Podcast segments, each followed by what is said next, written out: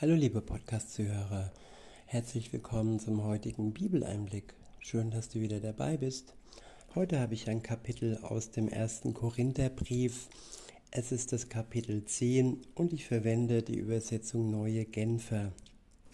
Der erste Abschnitt ist überschrieben mit Warnendes Beispiel aus Israels Geschichte. Ja, die Geschichte, sie ist nicht unbedeutend sowohl für das Volk Gottes als auch für alles, für jedes andere Volk. Die Fehler, die die Völker begangen haben, sie sollten eigentlich nicht nochmal passieren. Aber sowohl bei den Juden als auch ja, zum Beispiel bei dem deutschen Volk immer wieder fallen sie auf ähnliche ja, Verführungen herein. In Vers 1 heißt es, ihr dürft nämlich nicht vergessen, Geschwister, wie es unseren Vorfahren zur Zeit des Mose erging. Über ihnen allen war die Wolkensäule, und alle durchquerten sie das Meer, so dass sie alle gewissermaßen eine Taufe auf Mose erlebten, eine Taufe durch die Wolke und durch das Meer. Sie aßen alle dieselbe Nahrung, das Brot vom Himmel, das Brot, das Gott ihnen gab, und tranken alle denselben Trank, einen Trank, den Gott ihnen gab, das Wasser aus dem Felsen, wobei der wahre Fels, der sie begleitete und von dessen Wasser sie tranken, Christus war. Ja, Gott war von Anbeginn der Zeit bei den Menschen. Und auch der Sohn Gottes, bevor er in die Welt kam, war er schon da bei der Erschaffung der Welt und ja, bei jedem einzelnen Moment der Menschheitsgeschichte war er dabei. Weiter heißt es in Vers 5, und trotzdem hatte Gott an den meisten von ihnen keine Freude, so dass er sie in der Wüste umkommen ließ. Ja, da ist ein Gott, der sein Volk begleitet, der die Menschen begleitet und die Menschen achten dies nicht, sie tun es nicht als ja, Geschenk erkennen.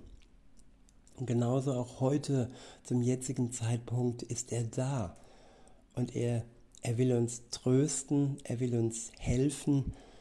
Und ja, was machen wir?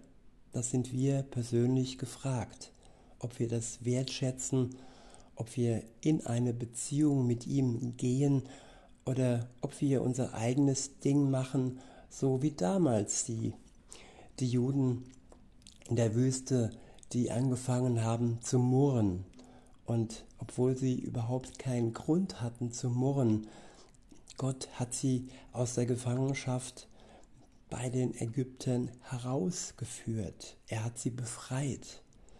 Und jeder Christ lebt ein Leben aus der Befreiung heraus. Gott befreit uns von der Last unserer Schuld. Und das ist ein riesengroßes Geschenk wenn Jesus Christus für die Menschheit gestorben ist und ja, uns die Last nimmt, die zwischen uns und Gott, dem Vater, steht. In Vers 6 heißt es, was damals mit unseren, mit unseren Vorfahren geschah, ist eine Warnung an uns. Unser Verlangen darf nicht auf das Böse gerichtet sein, wie es bei ihnen der Fall war werdet keine Götzendiener, wie manche von ihnen es waren. Es heißt ja in der Schrift, das Volk feierte ein Fest zu Ehren des goldenen Stiers. Ja, des goldenen Stiers. Übertragbar ist das ja der Mammon und das Geld und der Reichtum, der vergeht. Und der Reichtum, den wir in Gott haben, den sollten wir mehr wertschätzen als all die materiellen Güter, als die Macht, als alles, was wir sonst im Leben eigentlich von ihm geschenkt bekommen haben. Weiter heißt es, man setzte sich nieder, um zu essen und zu trinken, und dann wurden und dann wurde wild und zügellos getanzt.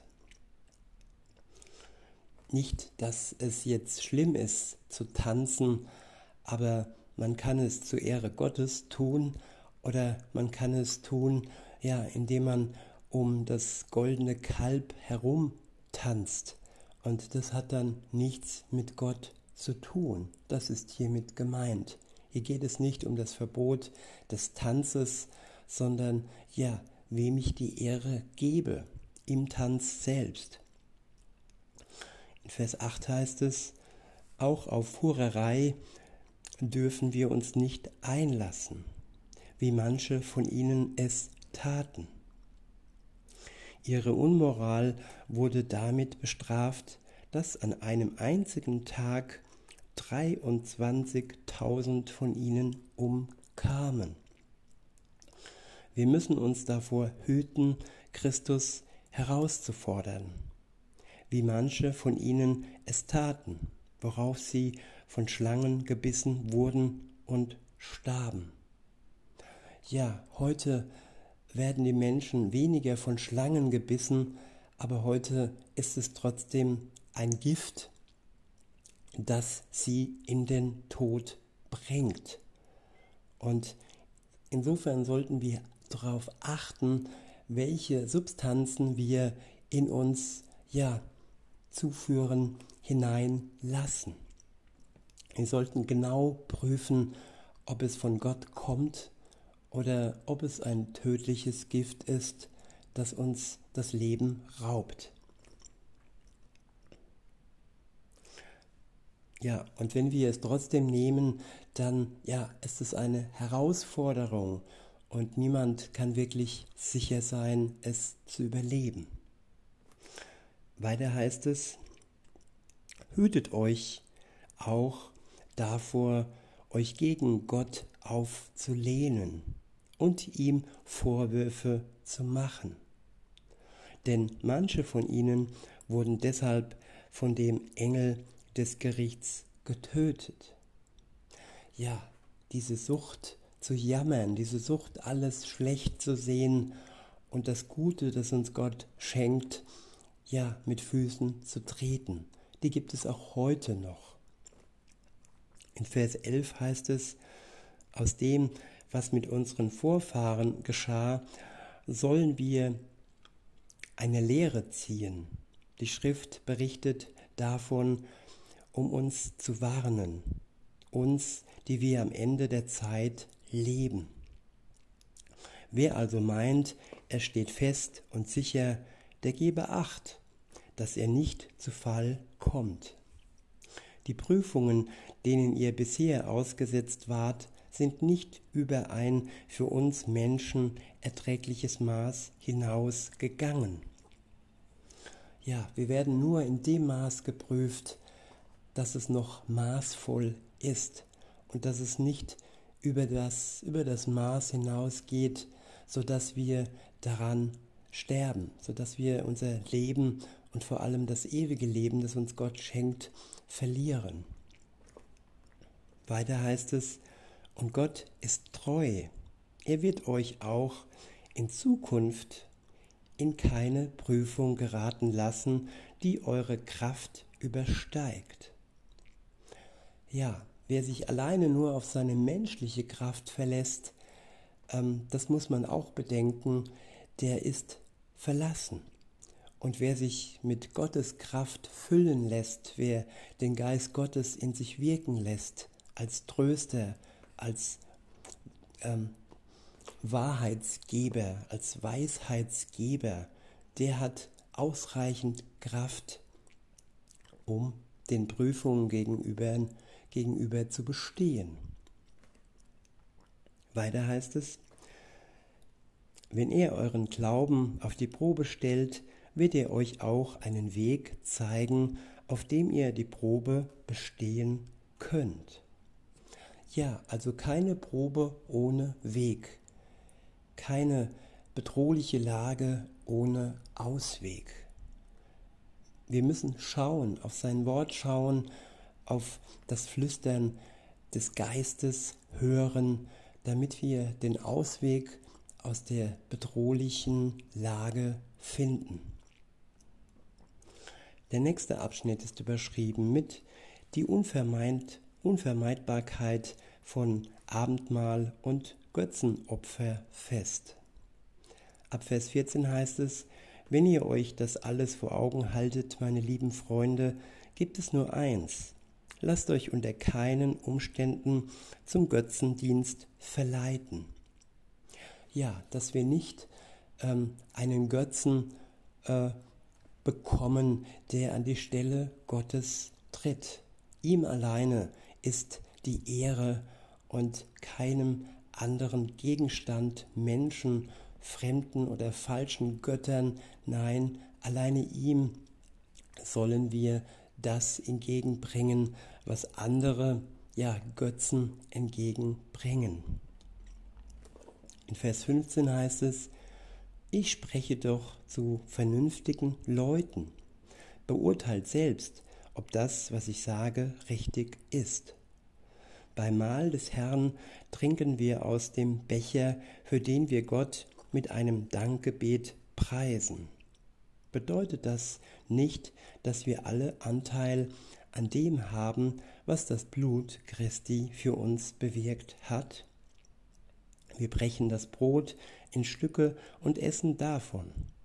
Bedeutet das nicht, dass wir alle Anteil an dem haben, was Christus durch die Hingabe seines Leibes in den Tod für uns getan hat? Es ist ein Brot. Und weil wir alle von diesem einen Brot essen, sind wir alle, wie viele und wie unterschiedlich wir auch sein mögen, ein Leib. Denkt an das israelische Volk. Kommen nicht alle, die vom Fleisch der Opfertiere essen, in Verbindung mit dem Altar und dadurch mit Gott, dem der Altar geweiht ist? Was folgt daraus im Hinblick auf das Götzenopfer Fleisch? Ist es etwa durch mehr als nur Fleisch? Ist es etwa doch mehr als nur Fleisch? Gibt es die Götzen in Wirklichkeit doch? Nein, das nicht. Aber was den Götzen geopfert wird, wird den Dämonen geopfert und nicht dem wahren Gott. Ja, wem opfere ich in meinem Leben? Ist es dem wahren Gott geopfert oder ist es ein Stellvertreter? Und wenn ich, wenn ich es nicht Gott opfere, dann opfere ich es den Dämonen und somit dem Teufel. Und der hat nichts mit dem Leben und auch nicht mit dem ewigen Leben zu tun. Er steht in Verbindung mit dem Tod, dem irdischen Tod und dem, ja, dem ewigen Tod, der ewigen Verdammnis. Das ist unsere Entscheidung. Weiter heißt es, und ich möchte nicht, dass ihr in Verbindung mit Dämonen kommt. Ihr könnt nicht aus dem Becher des Herrn trinken und gleichzeitig aus dem Becher der Dämonen. Ihr könnt nicht am Tisch des Herrn essen und zugleich am Tisch der Dämonen. Oder wollen wir den Herrn herausfordern, indem wir ihm unsere ungeteilte Hingabe aufkündigen? Sind wir etwa stärker als er? Der nächste Abschnitt ist überschrieben mit richtiger Umgang mit christlicher Freiheit. Ab Vers 23 heißt es, alles ist erlaubt, sagt ihr. Mag sein, aber nicht alles ist dasselbe, aber nicht alles ist das ist deshalb auch hilfreich. Ja, wir müssen uns nicht ängstigen, dass irgendetwas für uns verboten ist, ob es die Speise ist oder ob es etwas anderes ist.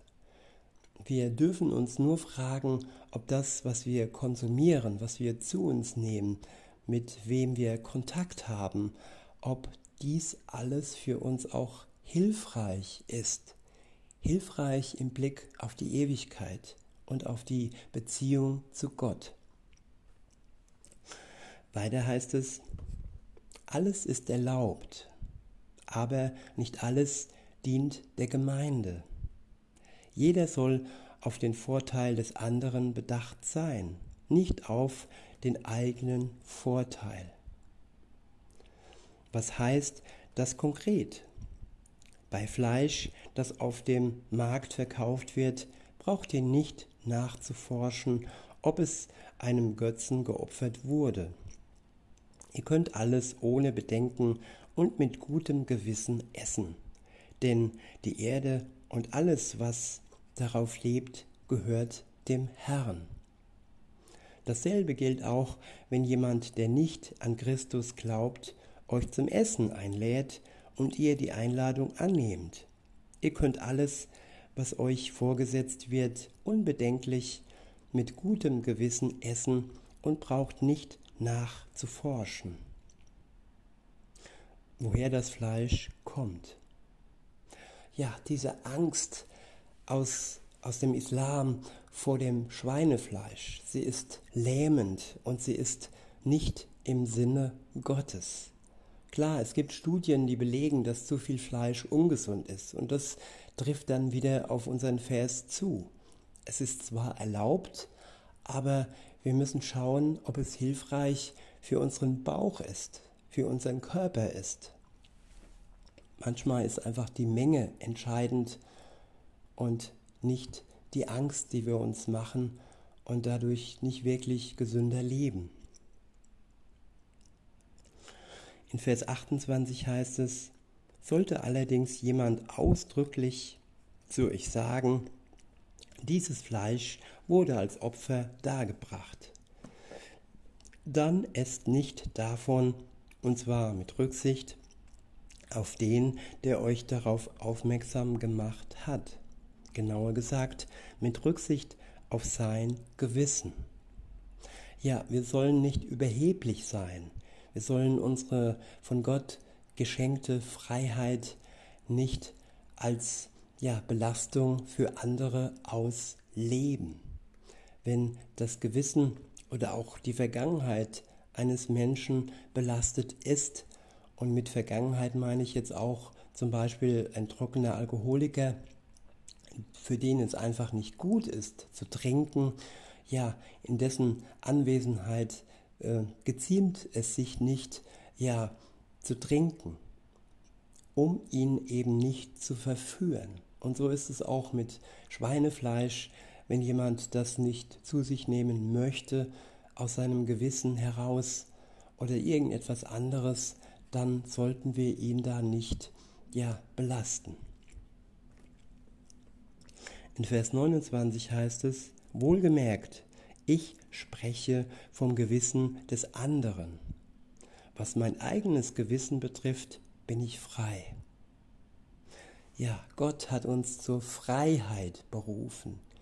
Frei von Schuld, von Sünde, wenn wir dies annehmen und unsere Schuld zuvor bereuen, aber auch frei von allem anderen, das uns Menschen als Last auferlegen wollen.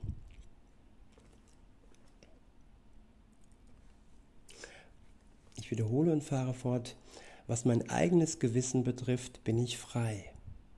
Doch warum sollte ich mich so verhalten, dass das Gewissen des anderen verletzt wird und er meine Freiheit verurteilt? Ich könnte zwar mit einem Dankgebet an der Mahlzeit teilnehmen, aber soll es etwa dahin kommen, dass man mir Vorhaltungen machen, macht wegen etwas, wofür ich Gott danke? Was immer ihr tut, ob ihr esst oder trinkt oder was auch oder was es auch sei, verhaltet euch so, dass Gott dadurch geehrt wird. und dass ihr für niemand ein Glaubenshindernis seid, weder für Juden noch für Nichtjuden, noch für die Gemeinde Gottes. Nach diesem Grundsatz handle auch ich. Bei allem, was ich tue, nehme ich Rücksicht auf alle. Ich bitte nicht auf meinen eigenen Vorteil, sondern habe die vielen anderen Menschen im Blick, denn ich möchte, dass sie gerettet werden. Ja, und das ist eine große Sünde, dass Menschen und auch Christen andere von ihrer Rettung ähm, indirekt abhalten, weil sie durch ihre egoistischen Sichtweisen sie davon abhalten, dass sie den Weg zu Gott finden. Insofern sollen wirklich unsere Wünsche und unsere Erwartungen zurückgestellt werden und alles ausgerichtet werden auf den anderen, dass er sowie auch wir den Weg zu Gott finden. In diesem Sinne wünsche ich euch noch einen schönen Tag und sage bis denne.